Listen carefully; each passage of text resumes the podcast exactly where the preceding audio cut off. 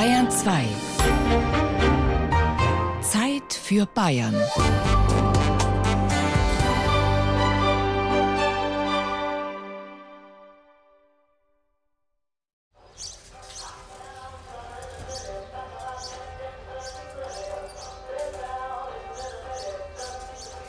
Ein herrlicher Tag.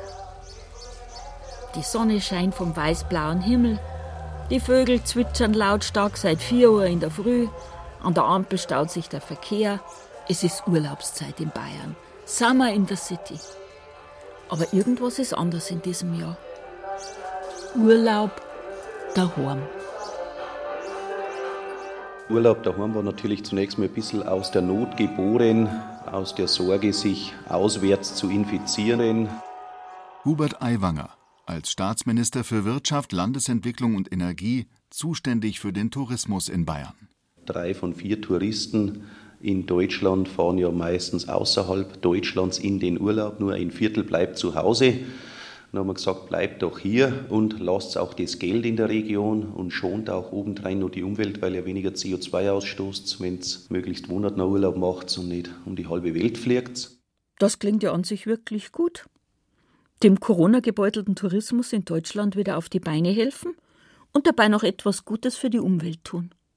Und zugegeben, braucht's wirklich mehr Blick bei so einer Aussicht?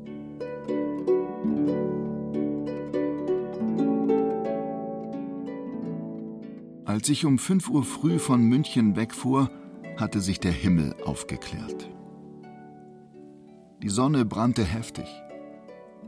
Ich näherte mich den Gebirgen, die sich nach und nach entwickelten. Nach Walchensee gelangte ich um halb fünf.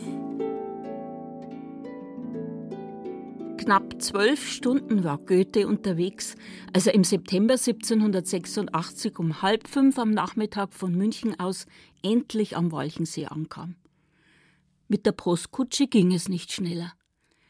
Wer die gleiche Strecke an einem sonnigen Wochenende heute mit dem Auto fährt, ist auch eine gefühlte Ewigkeit unterwegs. Am Brückentag nach Fronleichnam haben wir Verhältnisse gehabt in unserer Gemeinde, wie ich es so noch nie erlebt habe. Thomas Holz, seit 13 Jahren Bürgermeister von Kochel am See.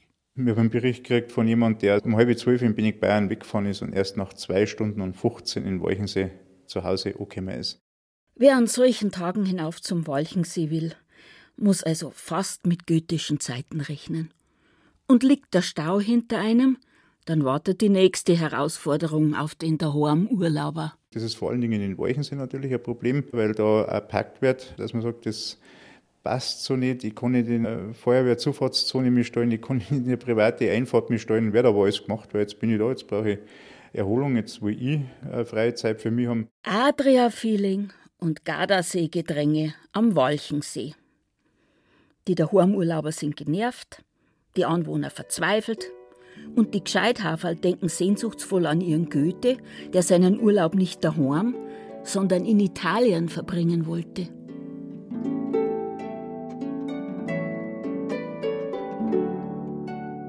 Die dunklen, mit Fichten bewachsenen Vordergründe, die grauen Kalkfelsen dazwischen und dahinter die beschneiten höchsten Gipfel auf einem tieferen Himmelsblau.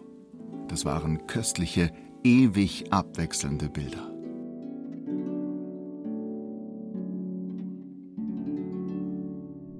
Die Hotspots, warum gibt es die? Weil sie landschaftlich und kulturell äußerst attraktiv sind. Alfred Bauer, Vorsitzender des Bayerischen Zentrums für Tourismus und Dekan der Fakultät Tourismus an der Hochschule Kempten. Es muss eine gewisse landschaftliche Schönheit da sein. Es muss eine Infrastruktur da sein, dass ich dann auch was zu essen, was zu trinken bekomme, dass ich vielleicht übernachten kann. Und es muss eine Erreichbarkeit da sein. Einer der vielen Orte in Bayern, auf die das alles passt, ist nun halt der Walchensee. Und das wissen viele. Und auch wenn es wunderschön ist, an einem einsamen Ufer den Bergblick zu genießen und in den Tag hinein zu meditieren, ein attraktiver Ort ist ein Gemeinschaftsgut so schwer es manchmal fallen mag, das zu akzeptieren. Grundsätzlich sind solche Orte natürlich Ziele für den Urlaub daheim. Aber was ist das eigentlich, der Urlaub daheim? Bürgermeister Thomas Holz hat eine Definition gefunden. Der Urlaub daheim, ich finde ihn nach wie vor gut. Wenn man sagt, ich mache jetzt vier Tage lang Urlaub im wunderschönen Walchensee. Hervorragend. Herzlich willkommen. Wir sehen eher die Problematik, dass manche Urlaub daheim verstehen. Ich stehe daheim in der Früh auf, fahre in den Süden, an einen See, auf einen Berg und fahre auf die Nacht wieder heim. Ich würde sagen, das ist Urlaub ganz daheim. Also wenn ich auch noch in meinem eigenen Bett die ganze Zeit schlafen habe, bin ich ganz daheim. Ist das Urlaub? Das liegt doch an jedem Einzelnen, was er da an Erholungsaspekt mitnimmt. Und auch in dem eigenen Umfeld ist natürlich Entspannung möglich. Ich glaube, dass auch Urlaub daheim Urlaub sein kann. Urlaub daheim, das Wort Urlaub heißt nicht Ausflug, mal zwei Stunden zum Picknick irgendwo hin, da geht es zwar irgendwo los mit Urlaub, aber vielleicht ein paar Tage Urlaub auf dem Bauernhof oder wo eben in der Region zu übernachten und nicht nach weiß wohin zu fliegen. Ein Traum für die Tourismusregionen. Die Hotels und Ferienwohnungen voll belegt und trotzdem freie Straßen und geordnetes Parken. Doch die Realität zeigt, so hat es die ganzen letzten Jahre über nicht funktioniert. Und Corona verstärkt das Problem, anstatt es zu lösen.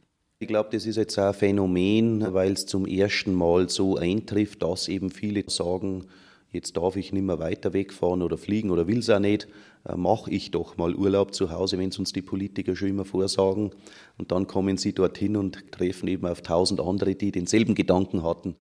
Diese Tendenz zeigt auch eine deutschlandweite Umfrage, die Alfred Bauer Anfang Mai zum Thema Reisen zu Corona-Zeiten für das Bayerische Zentrum für Tourismus gemacht hat. Fast die Hälfte der Befragten möchte noch abwarten und sich kurzfristig entscheiden. Fast 30 Prozent verreisen in diesem Jahr gar nicht. Da ist der Urlaub in den eigenen vier Wänden mit dem Panorama von Balkonien und ein paar Ausflügen ins Umland natürlich eine scheinbar ideale Lösung. Wenn Sie jetzt die Buchungslage in den Hotels in Bayern anschauen, also da ist ja noch gewaltig Luft nach oben. Das natürlich vor dem Hintergrund, ich habe kein Geld oder ich habe Angst vor Corona oder diese Hygienevorschriften passen nicht zu meinem Urlaubsbild, was ich gerne hätte, dass sehr viele tatsächlich Urlaub zu Hause machen, also das heißt daheim bleiben und dann Tagesausflüge machen. Wenn das natürlich so ist, dass es daheim verbringen in den eigenen vier Wänden, dann kann das natürlich schon dazu führen, dass also der Druck auf die Natur und auf unsere Landschaftsräume hier extrem zunimmt. Ein Albtraum für Kochels Bürgermeister Holz. Kochel ist ein Luftgehört und bei uns schirmen sie Blechlawine durch. Das kann es auf Dauer nicht sein. Er steckt in einem Zwiespalt. Dadurch, dass jetzt sehr viel über das Thema berichtet wird, äh, sind auch einige Hoteliers schon mitzugekommen, die gesagt haben, Mensch, hört auf damit, dass ihr berichtet, dass bei uns so überlaufen ist. Wir haben schon die ersten Stornierungen, weil Stammgäste sagen, man liest ja nur, ihr seid überlastet. In so eine überlastete Region wollen wir gar nicht mehr. Da haben wir keinen Spaß. Da haben wir keine Erholung.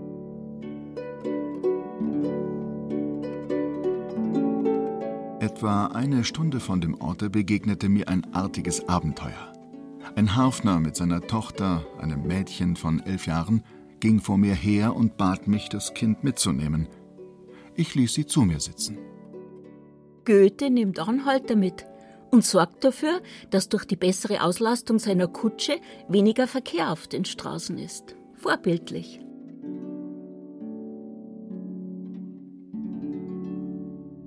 Das Verkehrsproblem heute hat sich durch Corona verschärft, obwohl die Kommunen nach dem Vorbild des Dichters schon viel dafür getan haben, Ausflugsziele auch ohne Auto mit dem öffentlichen Nahverkehr erreichbar zu machen. Ganz viele haben das vor Corona genutzt, sind mit dem Zug rausgefahren, haben sie im Bus eingesetzt in Koche und sind an Walchensee aufgefahren. Wir haben diese Wartezeiten haben wir angepasst. Wir haben mit dem RVO rausverhandelt, dass die zusätzliche Busse fahren. Doch immer noch werden die Kapazitäten an Spitzentagen knapp. Und viele scheuen derzeit die Fahrt in Bahn und Bus. Jetzt in Corona-Zeiten habe ich so das Gefühl, dass sehr viele sagen, am sichersten bin ich in meinem eigenen Auto. Und aus dem Grunde nimmt natürlich dann die Autonutzung noch zu. Und je mehr Gäste kommen, desto größer wird die Anzahl derer, die sich rücksichtslos verhalten, die nach stundenlanger Staufahrt ihr Auto irgendwo abstellen, Rettungswege blockieren oder ihren Müll einfach liegen lassen. Rücksicht und Vernunft scheinen manch einem fremd geworden zu sein. Für die Anwohner geht ein Stück Lebensqualität verloren. Für die Daheimurlauber der Erholungsfaktor. Die Nerven liegen auf beiden Seiten blank. Es ist oft eine gewisse Widersprüchlichkeit. Einerseits ist ja der Ruf, die Leute sollen kommen. Und wenn es kommen, dann will man es wieder nicht. Die Urlauber, die mehrere Tage kommen, sich ordentlich bei uns einbuchen und Übernachtung bezahlen und dort logieren, die wollen wir sehen. Aber der Tagesausflügler, der die Brotzeit selber dabei hat, in der Wiese parkt, einen Müll hinterlässt und keinen Euro hier lässt, der darf gerne bleiben, wo er herkommt. So ganz gewachsen scheinen die Urlaubsregionen dem Ansturm, den der Urlaub daheim und der Urlaub ganz daheim bringen könnte, nicht zu sein. Von Ausnahmezustand warnt ist die Rede. Ausflugsgäste wurden und werden abgewiesen, die Kapazitätsgrenzen sind erreicht, manchmal auch überschritten. Insofern ist Kritik an der Idee von Urlaub daheim durchaus berechtigt. Aber zu wenige sollten es auch nicht sein, die einen Tagesausflug machen.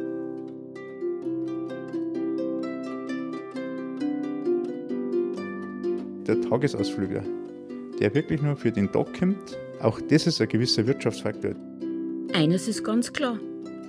Tourismusregionen wie Kochel, wie das gesamte Voralpenland sind darauf angewiesen, dass sie kommen, die Tagesgäste. Ich lebe davon. Ich lebe da davon und ich bin froh, dass ich nicht in Kurzarbeit bin. Also muss ich sagen, Urlaub zu Hause ist geil. Andi Walz ist Küchenchef im Berggasthaus am Herzogstand. Hier oben, hoch über dem See, lebt man vom Urlaub daheim.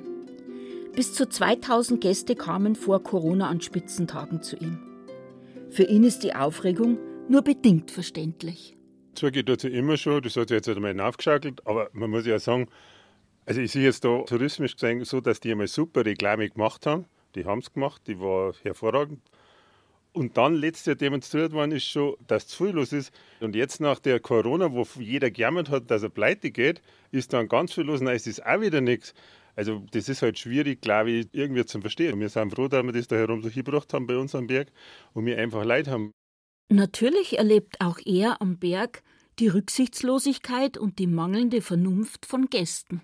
Wir müssen ja unseren Müll weg, da von denen, wo am Berg herum sind. Das sind ja auch ein Haufen dort, aber wir verdienen ja mit denen ja Geld. Trotzdem, nicht immer macht die Arbeit auf diese Weise Spaß. Der Küchenchef versucht, das Ganze mit ein bisschen Humor zu nehmen, wenn er auf dem Weg zur Arbeit schon beleidigt wird. Da ist ein Vorstoß und wir müssen darauf in die Arbeit fahren. Und da hast ja du als Koch schon frei, wie der Erste schon einen Stinkefinger zeigt. Hoffentlich denken wir, dann kommt der und den kenne ich möchte von mir Suppen. Das Dilemma bleibt. Und nicht die Menge der Besucher scheint das Problem zu sein, sondern das Verhalten. Logisch sage ich auch mal, also heute waren sie brutal viel und aufgehört haben sie wieder Zeit. Aber wenn es nicht da waren, dann hätte ich weiter wieder keinen Job und dann wäre ich wieder arbeitslos. Das kann es ja nicht sein. Also das funktioniert ja so nicht. So ein bisschen die Quadratur des Kreises. Die Tagesausflugsgäste sind für die bayerischen Tourismusregionen seit Jahren extrem wichtig, weil also dadurch sehr viel Geld auch in die Destinationen kommt. Ich meine allerdings, dass wir uns jetzt auch Gedanken darüber machen müssen, dass was vor Corona ja schon diskutiert wurde, wie soll die Weiterentwicklung des Tourismus in den einzelnen Regionen aussehen? Wie gehe ich mit Übernachtungstourismus, wie gehe ich mit Tagesausflugsverkehr um? Die Diskussionen sind jetzt nichts Neues, sondern sie werden einfach durch diese Wiederöffnung nach dem Lockdown einfach aus meiner Sicht nochmal verschärft. Straßen dicht machen, Parkplätze knapp halten und saftige Strafen für Falschparker kassieren, damit der Tagesausflugsverkehr zugunsten von Übernachtungsgästen zurückgeht? Das ist für Alfred Bauer, dem Professor für Tourismusmanagement, auch keine Lösung. Wenn ich die Tagesausflugsgäste verdränge, ohne dieses Mehr an Wertschöpfung zu bekommen, was passiert dann mit meinem Einzelhandel? Was passiert mit der Gastronomie? Also es ist nicht so einfach linear zu erklären, sondern es ist schon komplexer Vorgang. Und aus dem Grunde, das muss man miteinander diskutieren und dann schauen, also wo da Lösungsmöglichkeiten in den einzelnen Orten, in den einzelnen Regionen liegen. Im Endeffekt geht es um Wertschöpfung. Zehn Tage schön, drehen es alle durch. Zehn Tage schlecht, drehen es aber auch schon wieder durch, weil dann gar nichts los ist. Die Jammerei ist eigentlich irgendwie Wahnsinn. Für jeden Verständnis, der wo da wohnt, der wo zu ist, die Autos, die Leute, weil sie sich schlecht benehmen, aber, aber ich bin schon froh, dass das sind. Andi Walz war früher selbst in der Lokalpolitik aktiv und hat Tourismuskonzepte mitentworfen. Damals hätte noch niemand mit so einer Entwicklung gerechnet. Doch seither hätte mehr passieren können und sollen, meint er. Dann wäre Oberbayern auch besser gerüstet für den Urlaub daheim. Mir sind als Tourismus Bayern mit so viel Leid nicht gewappnet, nicht darauf eingestellt. Und wir haben das so ein bisschen auf die leichte Schulter genommen, sage ich mal. Und wie wir da durchfahren und wie wir da fahren und wie wir einen Dreck da lassen, oh, das ist alles Wahnsinn. Also das ist nicht die Diskussion. Hauptsache ist, dass die Geschäfte, wo da sind und die Leute, die in der Branche arbeiten, und das sind bei uns nicht wenig, einfach Geld verdienen. Insofern muss man da jetzt auch differenzieren und vielleicht auch Geschäftsmodelle entwickeln, dass der bisher vielleicht nicht so erwünschte Tagesausflügler auch willkommen ist, indem man ihm dort mit einem ordentlichen Parkplatz empfängt, wo er 10 Euro Parkgebühr zahlt und ihm dann an einem Würstelstand auch nochmal eine Brotzeit verkauft, dann ist plötzlich der vorher Ungeliebte äh, wieder beliebter, wenn er 20 Euro hier lässt in 10 Minuten. Es wird emotional zugehen, wenn wir über Besucherlenkungsmaßnahmen sprechen. Und ich stelle mir die Diskussion auch sehr emotional vor, wenn wir jetzt in manchen Gegenden die Parkgebühren extrem erhöhen, um da ein Regulativ mit reinzubekommen. Was passiert mit den Einheimischen in der Region, die eben auch auf diesen Parkplatz wollen? Urlaub daheim. Die Emotionen sind bereits am Köcheln. Und immer wieder kochen sie über. Nicht nur in Kochel und am Walchensee. Ich sage das selber ganz ungern, aber es ist offensichtlich so, dass viele Leute scheinbar über den Geldbeutel erzogen werden müssen. Also da hilft keine Ansprache. Ich wenn ich einen frage, im absoluten Halteverbot, Feuerwehrzug, fahre ich bitte weg, das ist ja wurscht. Ja, dann muss ich sagen, hat man halt danach der Polizei Bescheid gesagt und dann haben sie ihm halt ein Ticket hingehängt. Mei, da wird der sagen, ja, parke ich in München kann ich vier Stunden dafür. Für den Preis, was ich am Walchensee äh, verbotenerweise am Straßenrand stehe. Am Walchensee sollen eine verstärkte Polizeipräsenz und Ranger dafür sorgen, dass die Situation für alle Beteiligten, Einheimische, wie daheim und ganz daheim Urlauber erträglich bleibt. Doch immer drängender wird die Grundsatzfrage, wie viel Urlaub verträgt eine Region? Der Walchensee hat seine Größe. Und da gehen halt dann nimmer noch mehr und noch mehr, noch mehr. Aber es ist mit allem so. Das ist ja die alte Diskussion, die in den 1980er Jahren schon geführt wurde, die Tragfähigkeit von Räumen. Da wird man sich aus meiner Sicht wieder mit beschäftigen müssen, dass man sagt, okay, was verträgt denn so ein Raum? Der Raum, über den wir sprechen, egal wo, der ist Lebensraum, der ist Freizeitraum für die Einheimischen, für die Tagesgäste und ist Urlaubsraum.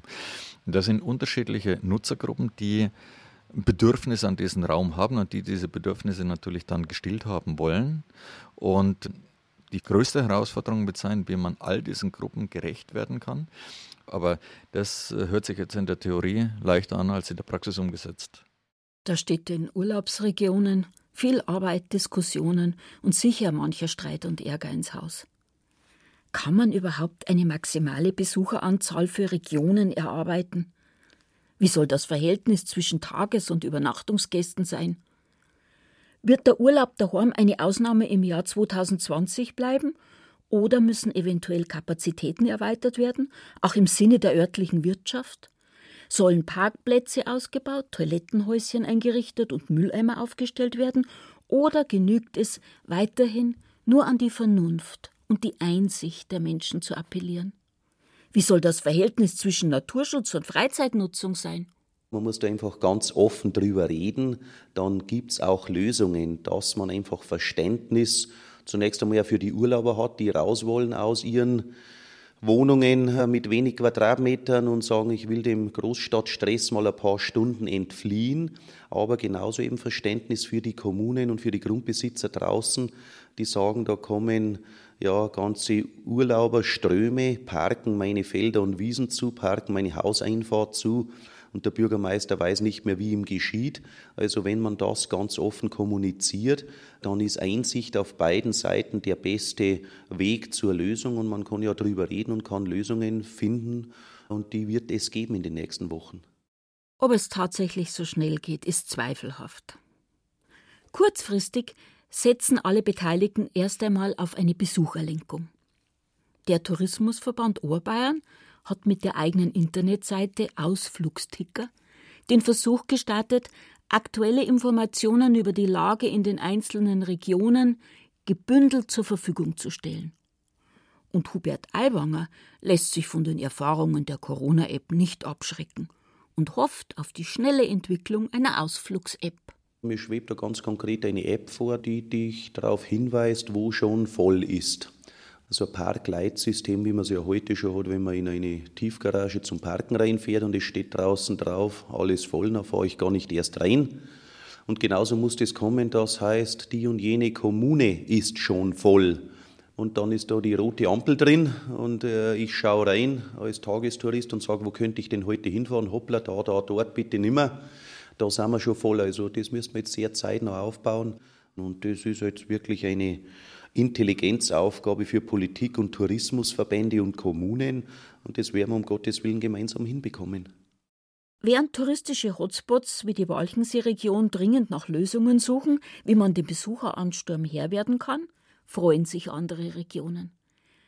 Gerade dieser Urlaub daheim und daran auf bestimmte Gegenden bietet den Anreiz, Unbekanntes zu entdecken.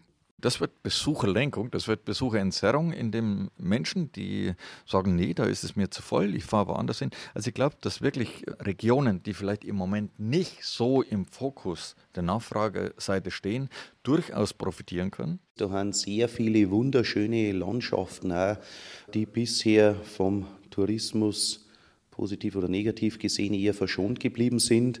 Und man muss nicht immer in die weltberühmten Ortschaften fahren, sondern muss auch dorthin fahren, wo man bisher noch nicht gewesen ist und wo es bisher vielleicht öffentlich noch nicht so beworben ist. Bayern ist an allen Ecken und Enden schön.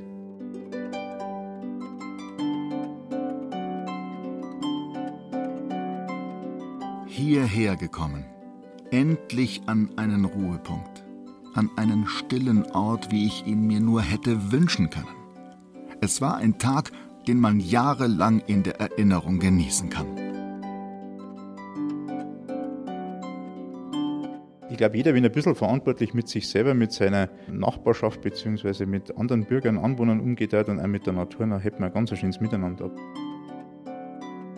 Da könnte man fast ein bisschen philosophisch werden. Wenn jeder auf den anderen Rücksicht nimmt und vernünftig handelt, dann sollte es eigentlich funktionieren. Ein schlauer Mann, der gewusst hat, dass es mit der praktischen Vernunft der Menschen nicht immer so weit her ist, hat gesagt, handle nur nach derjenigen Maxime, durch die du zugleich wollen kannst, dass sie ein allgemeines Gesetz werde. Leid passt's auf Leid auf. Doch hat er recht gehabt, der Immanuel Kant. Das muss man auch als Bayer zugeben.